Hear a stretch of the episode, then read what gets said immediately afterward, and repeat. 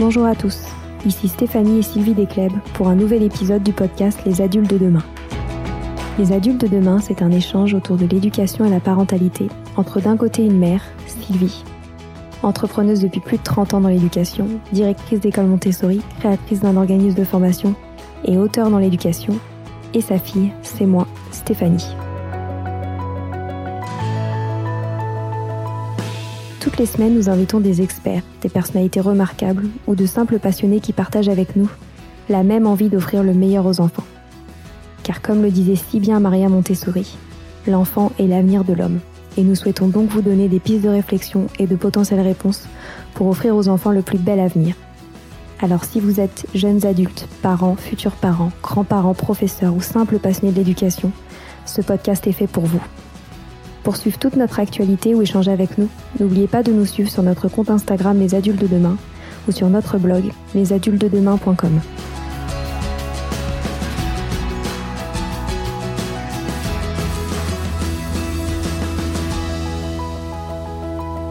Et si on apprenait à nos enfants à gérer leurs conflits entre eux? C'est le défi qu'a décidé de relever Stéphanie Morand à travers la création d'une méthode, la méthode Ça passe. L'objectif est de donner le pouvoir aux enfants d'être autonomes dans la gestion de leurs conflits.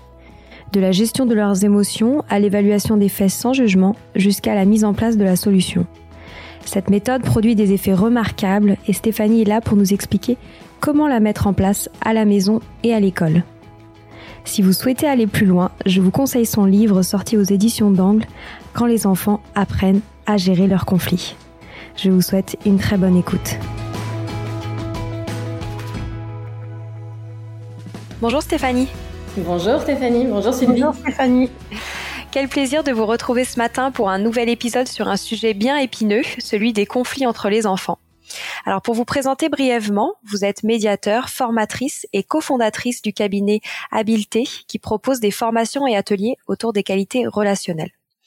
Vous intervenez entre autres auprès des enfants, des familles et des entreprises en y intégrant les fondements pardon, de la pédagogie bienveillante des neurosciences affectives et sociales et de la psychologie positive. Nous sommes ensemble pour parler de la méthode SAPAS, qui permet de rendre les enfants autonomes dans la gestion de leurs conflits. Donc on a vraiment hâte d'en savoir plus. Et avant de démarrer, est-ce que vous pourriez nous expliquer pourquoi vous avez décidé de travailler sur les conflits des enfants? Avec grand plaisir. Euh, alors ça vient surtout de des formations adultes. Ça peut paraître paradoxal, mais à la base, c'est vraiment le, point de départ, puisque en travaillant justement sur la qualité relationnelle auprès des adultes, hein, euh, rapidement, on avait systématiquement le même retour, à savoir ah là là, mais si on avait appris ça des tout petits, ça serait tellement formidable, etc. Donc, ben, rapidement, euh, on s'est tourné avec euh, ma co-auteure, donc Cécile Gerst, on s'est tourné vers le monde de l'enfance et on s'est rapproché des professionnels pour savoir justement comment ils vivaient dans les structures, les petits conflits, etc. Et donc très vite, l'envie en effet est venue de euh, travailler avec les, plus jeunes pour pouvoir euh, ben, leur offrir justement des apports pour qu'ils deviennent très rapidement efficaces dans euh, la, gestion de leurs conflits, mais aussi qu'ils développent surtout leurs compétences relationnelles pour leur avenir. Et quels étaient vos constats euh, par rapport euh, à la gestion de ces conflits chez les enfants? Euh, Est-ce que c'était, je suppose que c'est quand même un point assez bloquant, que ce soit pour les parents et les enseignants, mais qu'est-ce que, quelles étaient vos observations à ce sujet?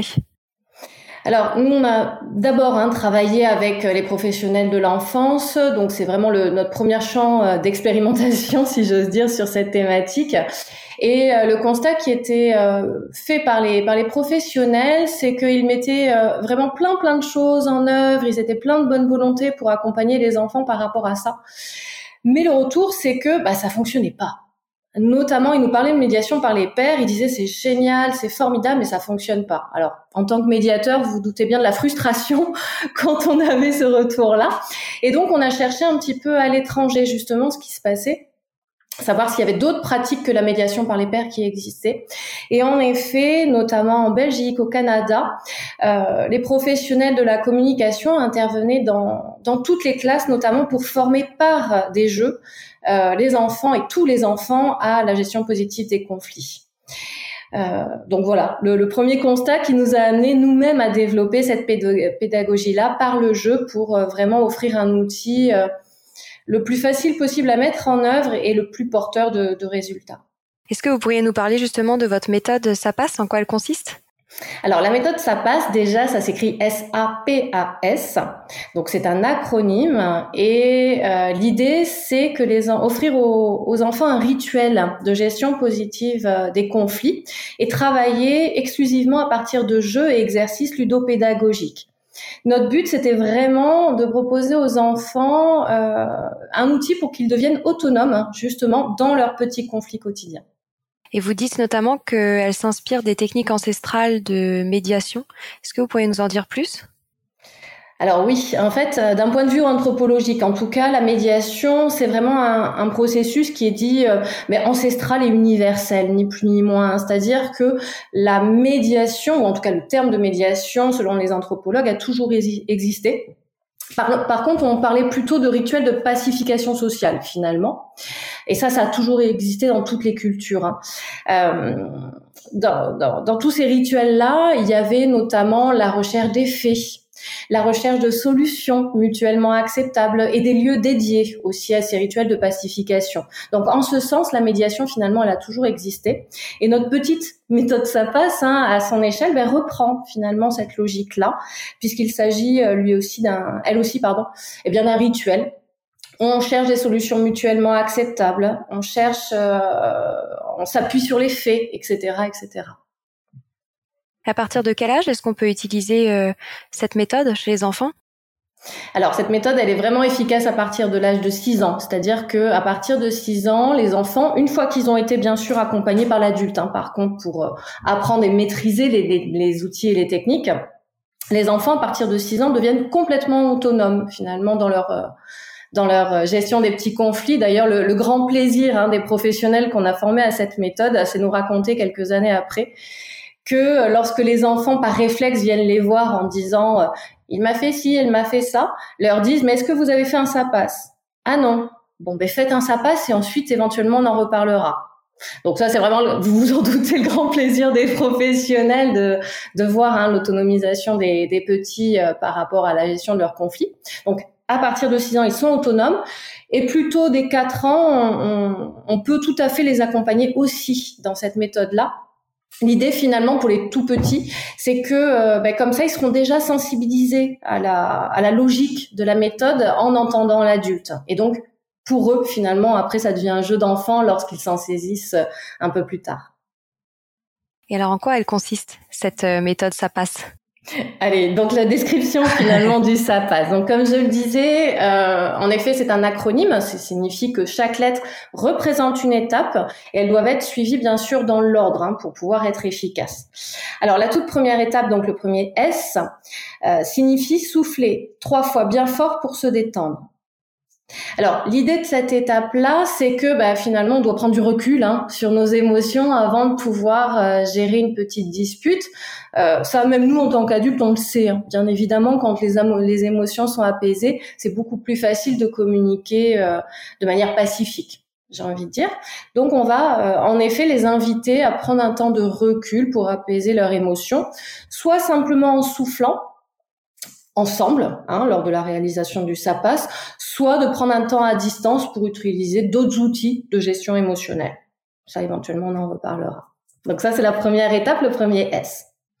Ensuite, le A, le, le premier A, signifie accueillir les faits, puis les émotions de chacun sans se couper la parole. Alors ça, c'est l'étape, j'ai envie de dire, la plus sensible quelque part, parce que c'est celle qui va euh, déterminer le succès finalement de cette méthode-là. Et c'est plus complexe qu'il n'y paraît. Pourquoi? Parce que quand on dit d'abord accueillir les faits, eh bien, il faut faire attention à bien faire la distinction entre les faits et les jugements.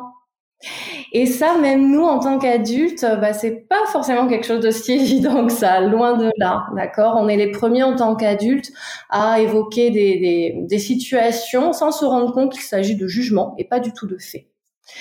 Donc ça, on va vraiment aider, toujours pareil, grâce à des jeux les enfants, à bien faire cette distinction pour qu'ils soient vraiment précis sur la description des faits. Et vous pourriez donner un exemple justement de comment on les aide à différencier les faits et les jugements? Alors ça c'est fait notamment alors avec un jeu euh, qui est un, jeu star hein, de notre de notre méthode qui s'appelle Vrai pour tout le monde. Alors ça c'est l'entraînement, d'accord? Je, sépare bien le SAPA, c'est la méthode de gestion des conflits et tous les petits jeux finalement préparent aux compétences relationnelles utiles dans la gestion des conflits. Donc l'exercice, le jeu vrai pour tout le monde, on donne aux enfants des phrases et ils doivent nous dire si cette phrase est vraie pour tout le monde, donc s'il s'agit d'un fait, ou si c'est pas vrai pour, euh, pour tout le monde, et donc il s'agit d'un jugement. Donc, par exemple, si je dis aux enfants, euh, je porte de jolies boucles d'oreilles, est-ce que c'est vrai pour tout le monde ou pas vrai pour tout le monde? Alors quand on travaille en classe avec Cécile, ils sont super sympas en général, les enfants. Ils nous disent oui, c'est vrai, c'est vrai. Sauf qu'après, donc on réfléchit, oui, mais est-ce que tout le monde vraiment est obligé de les trouver belles, ces boucles d'oreilles? Ah ben non, donc c'est un jugement. Ça va, je suis claire? Très clair. Ouais. Et donc on travaille comme ça, donc soit bien évidemment en famille, hein, euh, soit en classe avec ce jeu-là. Ou par exemple, les, enfants se lèvent pour dire que c'est vrai pour tout le monde, ou restent assis pour dire que c'est pas vrai pour tout le monde, donc un jugement. Et ce qui est très surprenant, ça c'est, vous parliez, vous me posiez Stéphanie euh, la question du constat. Le constat qu'on a fait en classe, c'est que plus on fait cet exercice tôt dans la vie des enfants, plus ils sont efficaces sur la différence entre les faits et les jugements. C'est euh, alors. En même temps, c'est extrêmement logique. Hein, la, construction de leur vision du monde, elle n'est pas encore euh, pleinement faite. Donc, ils ont plus cette capacité finalement que nous, nous avons en tant qu'adultes, à se distancer de leur propre jugement. Donc ça, c'est un exercice à faire le plus tôt possible finalement dans, dans leur développement pour qu'ils soient vraiment au clair euh, sur la différence entre un fait et un jugement. Et pour rappeler, donc la deuxième étape, euh, vous, nous l'avez dit, c'est le A, accueillir les faits puis les émotions de chacun sans se couper la parole. Ça veut dire qu'à ce moment-là, on laisse un enfant parler, il écoute, puis l'autre parler? Exactement. Tout à fait ça. Alors sur des questions qui vont euh, faire complètement sens, hein, dont on a tous l'habitude en tant qu'adulte euh, auprès des enfants, c'est d'abord qu'est-ce qui s'est passé? Et toi, d'accord, très bien. Et qu'est-ce qui s'est passé pour toi? Et on fait attention quand on accompagne hein, le, la, méthode au tout début, quand on leur apprend finalement, à bien faire reformuler si jamais il s'agit de jugement. Et donc la deuxième partie du A hein, de cette étape-là, c'est puis les émotions. Là, l'idée, c'est qu'on va en effet aider les enfants à verbaliser ce qu'ils ont ressenti sans accuser l'autre. C'est très important aussi, bien évidemment, en communication bienveillante, pour renforcer un petit peu plus le lien en fait finalement. On va euh, stimuler chez eux la résonance émotionnelle, se rendre compte que bah, finalement ils vivent des émotions qui sont euh, approchantes par rapport à, voire même semblables par rapport à la, euh, à la situation vécue et ça, ça recrée un petit peu plus le lien qui permet de passer aux étapes suivantes. Alors l'étape 3. Alors la troisième étape, eh ben, on va rentrer dans la dans l'étape de créativité. Là, ils vont proposer des solutions pour résoudre le conflit. Alors ça c'est pareil, ça peut paraître simple de prime abord, mais ça nécessite la compétence de créativité justement. Donc la créativité, c'est pareil, on va la travailler euh, de différentes manières avec euh, avec les enfants. Mais l'objectif vraiment par rapport à ça, c'est qu'ils soient dans le non-jugement des solutions proposées. On leur explique et on leur montre quelque part qu'une solution, même si au début elle me convient pas, c'est légitime, hein. mais celle-ci pourra m'aider à en trouver une autre qui, moi, me conviendra mieux. Et ainsi de suite, peut-être qu'on arrivera à une solution qu'on appelle mutuellement acceptable. Donc par ce biais-là, de manière intuitive, hein, quelque part, euh, on va travailler la question du non-jugement quelque part. Ne pas dire tout de suite à l'autre, ah mais non, non, non, ça c'est pas possible. De dire, ah oui, ça c'est une idée. Bon ben moi, ce qui me conviendrait bien par rapport à ça, c'est qu'on fasse plutôt comme ça, etc., etc. Vous auriez un exemple à partager euh, d'une situation où vous êtes retrouvé, où des enfants euh, proposaient euh, différentes solutions jusqu'à arriver à une solution satisfaisante? Alors oui, il y en a plein, hein, bien évidemment, hein, puisque lorsqu'on travaille, alors toujours pareil en classe, parce que c'est vraiment notre terreau, j'ai envie de dire, on le fait sous la base de jeux de rôle. et donc, on les entraîne au SAPA sur des situations fictives. Il y en a une malgré tout euh, qui me vient en tête, qui est d'ailleurs décrite sur le sur le livre, parce que là on a vraiment observé les, les enfants en, autonomie par rapport à ça. Euh, les enfants, il y avait, il y en a même plusieurs là qui me viennent du coup. euh, il y en avait une notamment où il y avait une histoire de mensonge, hein, bien évidemment, où une des petites camarades, c'était dans une structure périscolaire pour le coup. Euh, L'une des deux camarades avait dit quelque chose à l'intégralité du groupe que la deuxième camarade estimait faux. Et par l'énervement, la deuxième camarade avait cassé, avait cassé le bracelet de la première. Donc il y avait plein de choses entremêlées finalement par rapport à ça. Et donc, notamment, ce qui me vient sur une des solutions qui avait été euh, acceptée par les deux, la deuxième avait dit, bah, tu peux dire que tu as menti. La première avait dit, euh, bah, je peux peut-être juste dire aux autres que je me suis trompée voyez? Et par ce biais-là, en effet, elles sont arrivées à une solution mutuellement acceptable, y compris un phénomène de réparation par rapport au bracelet qui était cassé. Ah oui. Super. Ils avancent pas à pas, en fait, comme ça. Hmm. Très clair. Alors ensuite, c'est l'étape 4 Oui, donc c'est à nouveau un A. Et on est sur anticiper les conséquences de la solution choisie, de la solution choisie, pardon, et vérifier qu'elle respecte les besoins de chacun. Alors dit comme ça, bon, ça peut paraître un petit peu curieux. En fait, ça se passe tout simplement avec des questions très simples, à savoir quand et comment allez-vous organiser cette solution. L'objectif de cette étape-là, finalement, elle est de, plusieurs ordres, hein, à savoir que non seulement on va vérifier la faisabilité, justement, de la solution choisie, et par ce biais-là, on va être sûr qu'elle leur convient vraiment quelque part. Parce que s'ils sont pas en capacité de dire ah ben oui on va le faire euh, tout à l'heure, demain on commence euh, tel jour, etc. Ça montre peut-être qu'il y a quelque chose qui est pas tout à fait réglé dans le conflit. S'il y a un phénomène de blocage dans cette étape-là. Et par ce biais-là, ça les sensibilise aussi à leurs besoins finalement.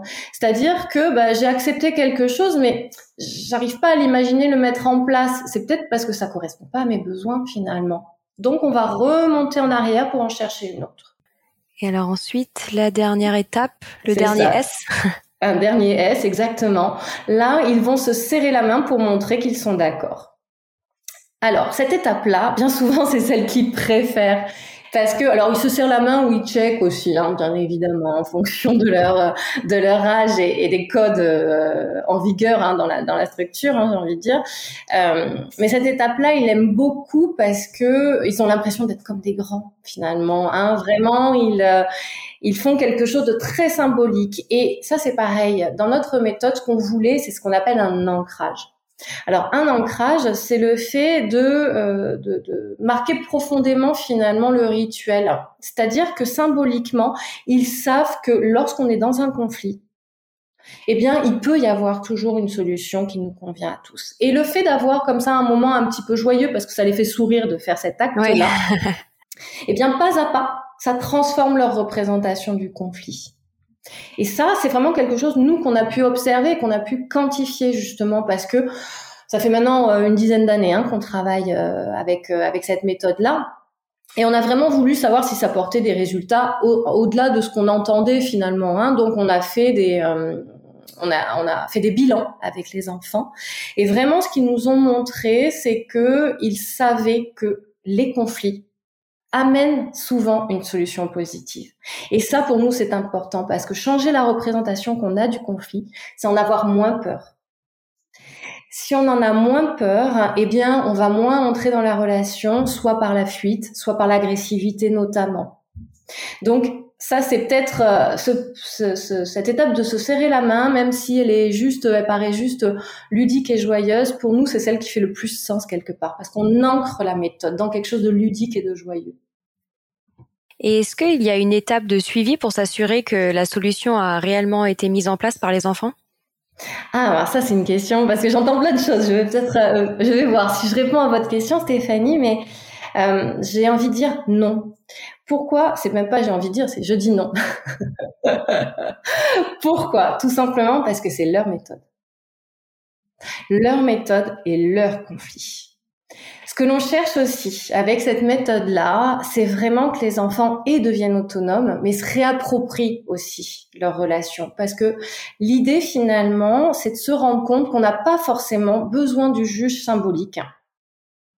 Euh, notamment l'adulte, hein, dans ces cas de figure-là, pour résoudre les petits conflits. Je dis bien les petits conflits, hein. on pourra reparler des, choses un petit peu plus complexes euh, un petit peu plus tard, mais l'idée, encore une fois, c'est de prendre confiance dans leur, dans leurs euh, compétences relationnelles. Donc, si on est sur un petit conflit comme je l'ai indiqué, par exemple, hein, celui de il a, elle a menti, elle a cassé mon bracelet, etc. Eh bien, ça leur appartient. C'est à eux de mettre en œuvre, en effet, le suivi de la, de la solution choisie.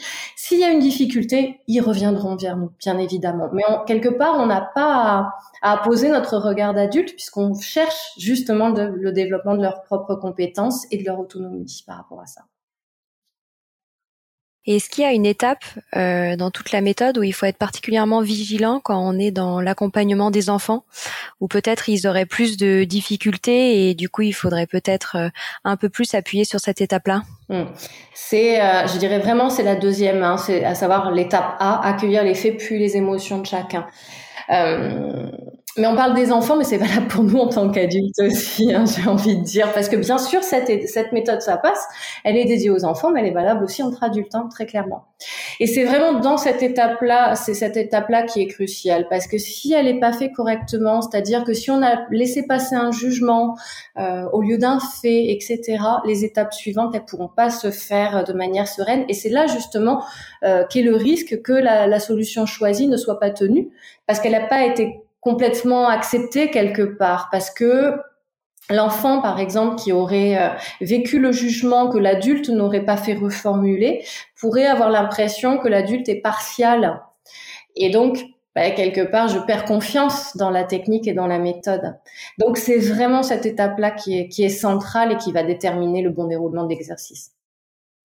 Et est-ce que c'est possible de le mettre en place euh, directement après euh, les faits ou euh, est-ce que vous avez remarqué qu'il y a des enfants qui peuvent être peut-être plus dans l'émotion et où il faudrait demander encore plus de temps euh, que le souffle que vous avez mentionné à réaliser trois fois? Vous avez parlé aussi tout à l'heure de des exercices autour de la gestion d'émotions. Je suppose que c'est difficile pour certains enfants de, de venir gérer leurs conflits immédiatement après les faits. C'est très très très juste, bien sûr, complètement. Mais encore une fois, ce qu'on a l'habitude de dire, c'est euh, pensons à nous en tant qu'adultes. Est-ce que nous, quand on a eu une grosse dispute avec un proche, par exemple, on a tout de suite envie de reprendre une communication sereine et apaisée? Non, bien évidemment que non. Eh bien, les enfants, c'est euh, complètement vrai aussi. Donc, c'est à eux finalement de décider s'ils ont d'abord envie euh, de faire l'étape S séparément ou ensemble. C'est nous, là encore une fois, qui au démarrage hein, de l'apprentissage, je le répète, c'est au démarrage l'adulte qui apprend la méthode et ensuite ils deviennent autonomes. Donc au démarrage de l'apprentissage, de, dire aux enfants, est-ce que vous voulez faire l'étape l'étape S du SAPAS ensemble? Et souffler trois fois bien fort ou séparément si c'est séparément, comme ils auront appris d'autres outils de gestion euh, des émotions euh, un peu en amont quelque part, eh bien, ils auront tout un panel à de, ressources à leur disposition et lorsqu'ils seront prêts, ils pourront euh, continuer dans l'exercice. Et vous pourriez nous parler de ces autres outils de gestion des émotions, parce que je suppose que c'est quand même hyper intéressant pour pour des enfants qui auraient plus de mal à les gérer, de pouvoir les accompagner à ce sujet.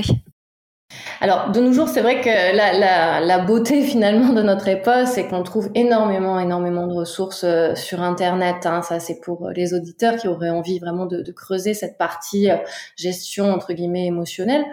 Euh, mais par exemple, nous, les outils qu'on va pouvoir proposer, c'est notamment par exemple le karaté. Alors, le karaté, c'est avoir par exemple dans la chambre de, l'enfant des feuilles de brouillon à disposition. Et donc, l'idée, c'est que l'enfant, lorsqu'il vit une émotion euh, difficile pour lui, eh bien, il va imaginer qu'il la met dans cette feuille de brouillon et donc il va la presser très fort, très très fort pour vraiment dégager toute son émotion. Il imagine bien que dans cette feuille, il y met toutes les émotions difficiles. Et puis après, eh bien, comme un karaté, il va prendre une position et lancer bien fort la feuille, euh, la feuille bien loin de lui pour pouvoir évacuer cette émotion-là. Alors, Petite astuce pour quand on fait ça en classe, hein, pour les auditeurs qui sont professionnels de l'enfance, on se met pas face au groupe hein. quand ils lancent la feuille, c'est mieux. voilà. Euh, mais ça, c'est une ressource. Par exemple, ils peuvent euh, également mimer un tigre bien fort dans leur chambre pour sortir l'émotion désagréable du corps. On peut leur offrir un oreiller à émotion, par exemple. Euh, un oreiller à émotion, eh bien, ils vont le serrer bien fort contre eux, par exemple, si euh, euh ils ont besoin de, de, sentir comme ça une, forme de contention douce qu'on appelle, où ils peuvent taper dedans, éventuellement, parce que oui, parfois, on a besoin de décharger aussi de cette manière-là. Mais l'idée, c'est qu'ils aient tout un panel, finalement, de ressources à leur disposition. Il va y avoir des exercices de sophrologie aussi que l'on va proposer dans le livre, on parle notamment euh, euh, d'applaudissements et picotements, où là, on invite les enfants à taper très, très, très, très fort dans leurs mains, très, très, très, très fort. Et puis, ils ouvrent les mains, ils ferment les yeux, ils essaient de ressentir les picotements dans leurs doigts. Voilà. Euh, il y a des exercices de respiration. Enfin, il y, en a, y a énormément d'outils de nos jours à disposition pour aider les enfants face aux émotions désagréables. Hmm, super. Sylvie, tu aurais quelque chose à rajouter euh, sur euh, cette méthode euh, qui, je suppose, te parle beaucoup et doit beaucoup t'inspirer aussi pour tout ce que tu as vécu dans ta salle de classe avec les enfants? Ah oui, moi je trouve ça vraiment formidable. Hein. Je pense que c'est vraiment une excellente méthode et qui doit beaucoup les aider justement à, à gérer en autonomie. C'est ça que je trouve formidable, c'est qu'il n'y ait plus à un moment besoin de l'intervention de l'adulte c'est ça qu'il faut absolument leur apprendre, même pour plus tard, bah pour leur vie d'adulte, mais après aussi en collège, en lycée, euh, vraiment leur apprendre à savoir gérer les conflits avec les autres. Ça me semble euh, très important avec l'autonomie, parce que souvent euh, il y a trop d'intervention de l'adulte, je trouve, dans ce genre de, de, de problème et ça les aide pas à trouver leurs propres solutions. Alors que là, je trouve ça formidable parce que ça les rend autonomes, ils trouvent leurs propres solutions, ils apprennent à les mettre en place, ils apprennent à aussi justement à gérer les faits plutôt que d'y mettre leurs émotions et, euh, aussi à, à, comprendre ce que l'autre ressent en face. Souvent, ce qui est difficile, je trouve, dans la classe, c'est que parfois les enfants euh, sont pas très gentils avec un autre, mais ils se rendent pas compte que l'autre souffre. Et dès l'instant où ils prennent conscience que l'autre souffre, ils arrêtent tout de suite, en fait. Et, euh, et là, je trouve ça très important parce qu'ils apprennent aussi à, à s'écouter et à, et à se comprendre. Et euh, moi, je trouve ces, outils euh, très, très, très intéressants et, et j'aimerais beaucoup euh, les mettre en place dans nos écoles. Génial. Vous avez parlé tout à l'heure, Stéphanie, d'une adaptation de cette méthode pour les plus gros conflits. Je serais intéressée que vous, nous en disiez un petit peu plus. qu'est-ce que vous entendez par plus gros conflits et, et qu'est-ce qu'on peut faire en tant qu'adulte pour former les enfants à ce sujet? Alors justement, ma, précaution par rapport à ça était simplement de se rappeler que bien évidemment, la méthode SAPAS n'a absolument pas vocation à se substituer complètement à l'adulte. Hein. Euh, C'est-à-dire que je voulais simplement mettre une précaution, ou plutôt rassurer peut-être euh, les parents et les professionnels de l'enfance sur euh, le fait que bien sûr, euh, dans le cadre de situations type harcèlement, etc., nous, Stéphanie et Cécile, hein, nous n'estimons absolument pas que le SAPAS peut être suffisant. Bien sûr que non. Le rôle de l'adulte reste prioritaire dans le cadre de danger. Euh, par rapport aux enfants ou par rapport aussi aux solutions choisies, hein, par exemple. C'est-à-dire que si les enfants font un sapas sur un petit, euh, entre guillemets, pas petit, pour eux, hein, parce que le ressenti, il est là, il est bien évidemment légitime, hein. mais en tout cas, un conflit que eux-mêmes peuvent gérer, euh, mais que la solution est, bon, voilà, il y a une mise en danger, etc. Bien sûr que le rôle de l'adulte est de s'opposer hein, à la solution choisie, bien évidemment. Euh, donc, c'était plutôt dans, dans, dans cette précaution-là que je disais, au contraire. Non, vous faites bien, vous faites bien, c'est important de le, de le préciser. Et pour tous les parents qui nous écoutent, euh, comment est-ce que vous conseillez euh, la petite formation avec leurs enfants, vous conseillez de, de leur expliquer pas à pas, puis de le mettre en application, de le refaire plusieurs fois. Euh, comment arriver à le mettre en place à la maison? Alors ça, j'ai envie de dire, c'est, ce sont les parents justement les mieux placés pour euh, pour savoir hein, euh, comment ils doivent fonctionner avec avec leurs enfants. bien souvent, ce qui se passe, c'est que s'il y a beaucoup beaucoup de conflits dans la fratrie, par exemple, euh, le fait de proposer cette méthode-là un petit peu de but en blanc, oh, ça peut être vécu par les enfants comme voilà encore on essaie de nous faire la morale entre guillemets sur nos conflits. Donc là, ce qu'on leur recommande, c'est plutôt de proposer les jeux en fait, les jeux qui sont associés à chaque étape. Comme ça, en effet, ils vivent l'expérience de la communication bienveillante, mais de manière euh, plus ludique, euh, avec moins d'enjeux quelque part. Et une fois qu'ils ont traversé comme ça toutes les petites compétences associées au jeu, peut leur parler de la méthode. C'est ce qu'on voit nous quand on travaille en classe. Quand il y a beaucoup beaucoup de conflits euh, au sein du groupe, c'est bien souvent ce qui fonctionne parce que pas à pas on leur dit bah une fois qu'on aura fait plein de jeux, on vous apprendra à gérer vos conflits par vous-même. Et là ils sont avides de connaître la méthode. Alors que si on commence en leur disant bon allez, on va travailler ensemble et on va vous proposer, vous apprendre à gérer vos conflits, ils n'ont pas envie. voilà. Euh, et sinon, bah pour pour d'autres situations, eh bien on peut directement démarrer en disant ben on a appris le ça passe, on a envie de le faire en famille, qu'est-ce que vous en pensez? En plus, on fera des petits exercices, des petits jeux, etc. Voilà, donc ça, j'ai envie de dire, chacun et chaque parent est le mieux placé pour savoir de quoi euh, leurs enfants ont besoin. Je suppose que les parents peuvent aussi euh, montrer l'exemple en se l'appliquant entre eux. Oui, bien sûr. Mais j'ai même envie de dire, euh, ils doivent. Non, non, je, c'est pas ils doivent, bien évidemment, mais c'est l'idéal, bien sûr. Et puis, de toute façon, ça recoupe un petit peu avec euh, ce que vous m'aviez posé comme question démarrage. Les adultes, nous, quand on les forme hein, sur sur la communication bienveillante, sur la gestion positive des conflits, etc Vraiment, ce que nous disent les adultes, c'est ça. C'est oh là là, mais si on avait appris ça dès tout petit. On a envie, nous aussi, en tant qu'adultes, de progresser. Je pense hein, au niveau relationnel, et donc, ben, en se saisissant de cette méthode-là, non seulement l'adulte est un, un beau miroir justement pour l'enfant, mais également il progresse lui-même dans ses compétences relationnelles. Donc c'est du gagnant-gagnant c'est certain. Eh ben, c'est super, on arrive déjà à la fin de cette conversation. Euh, j'aurais bien aimé que vous nous parliez de votre euh, livre euh, qui, qui pourra encore mieux accompagner les parents dans cette méthode qui semble miraculeuse. Donc j'aimerais bien que vous nous en disiez un petit peu plus. Avec grand plaisir. Alors pour la méthode miraculeuse, je sais pas. Hein, par contre, hein, j'ai pas cette prétention-là. C'est un outil. C'est un outil qui est proposé. Euh, il y en a d'autres. Et si les parents se retrouvent dans celui-là, c'est génial. Ou les professionnels se retrouvent dans celui-là, c'est génial. Mais si simplement ça ouvre à l'envie d'aller creuser un petit peu la, la thématique, c'est génial aussi. Bon, ça c'est un petit peu justement la conclusion de l'ouvrage. Donc, euh, alors le livre, il s'appelle donc Quand les enfants apprennent à gérer leurs conflits. Et ce qu'on a voulu justement avec euh, avec ma co-auteure Cécile, ben, c'est qu'à l'issue de cette lecture, les, adultes soient complètement euh, en capacité de transmettre la méthode telle que nous nous la prenons euh, en formation. Donc chaque étape est détaillée avec bien sûr l'étape et comment on anime l'étape, mais aussi les compétences relationnelles associées et les jeux associés. Voilà. Et en plus de ça, on propose dans la deuxième partie des astuces relationnelles supplémentaires euh, dans le lien adulte-enfant et des exemples de situations vécues euh, grâce au SAPAS. Eh ben merci beaucoup. En tout cas, moi, je le recommande à, tous nos auteurs. On, on en parlera euh, sur le compte Instagram parce que moi, j'ai adoré le découvrir et, et en effet, c'est vraiment une boîte à outils qui est qui est à mettre en place au quotidien. Donc, euh, donc euh, c'est vraiment un trésor. Merci beaucoup euh, pour tout et pour votre temps aujourd'hui. C'était passionnant de, de, découvrir cette méthode avec vous. Eh ben, merci beaucoup à toutes les deux pour votre accueil bah, très chaleureux, votre enthousiasme et puis pour ce que vous faites surtout, hein, pour ce beau podcast dont, dont, on a grandement besoin, je crois, vraiment. Merci, merci beaucoup. C'est gentil. Au revoir. Au revoir. Au revoir. Voilà, c'est fini pour aujourd'hui. On espère que cet épisode vous a plu.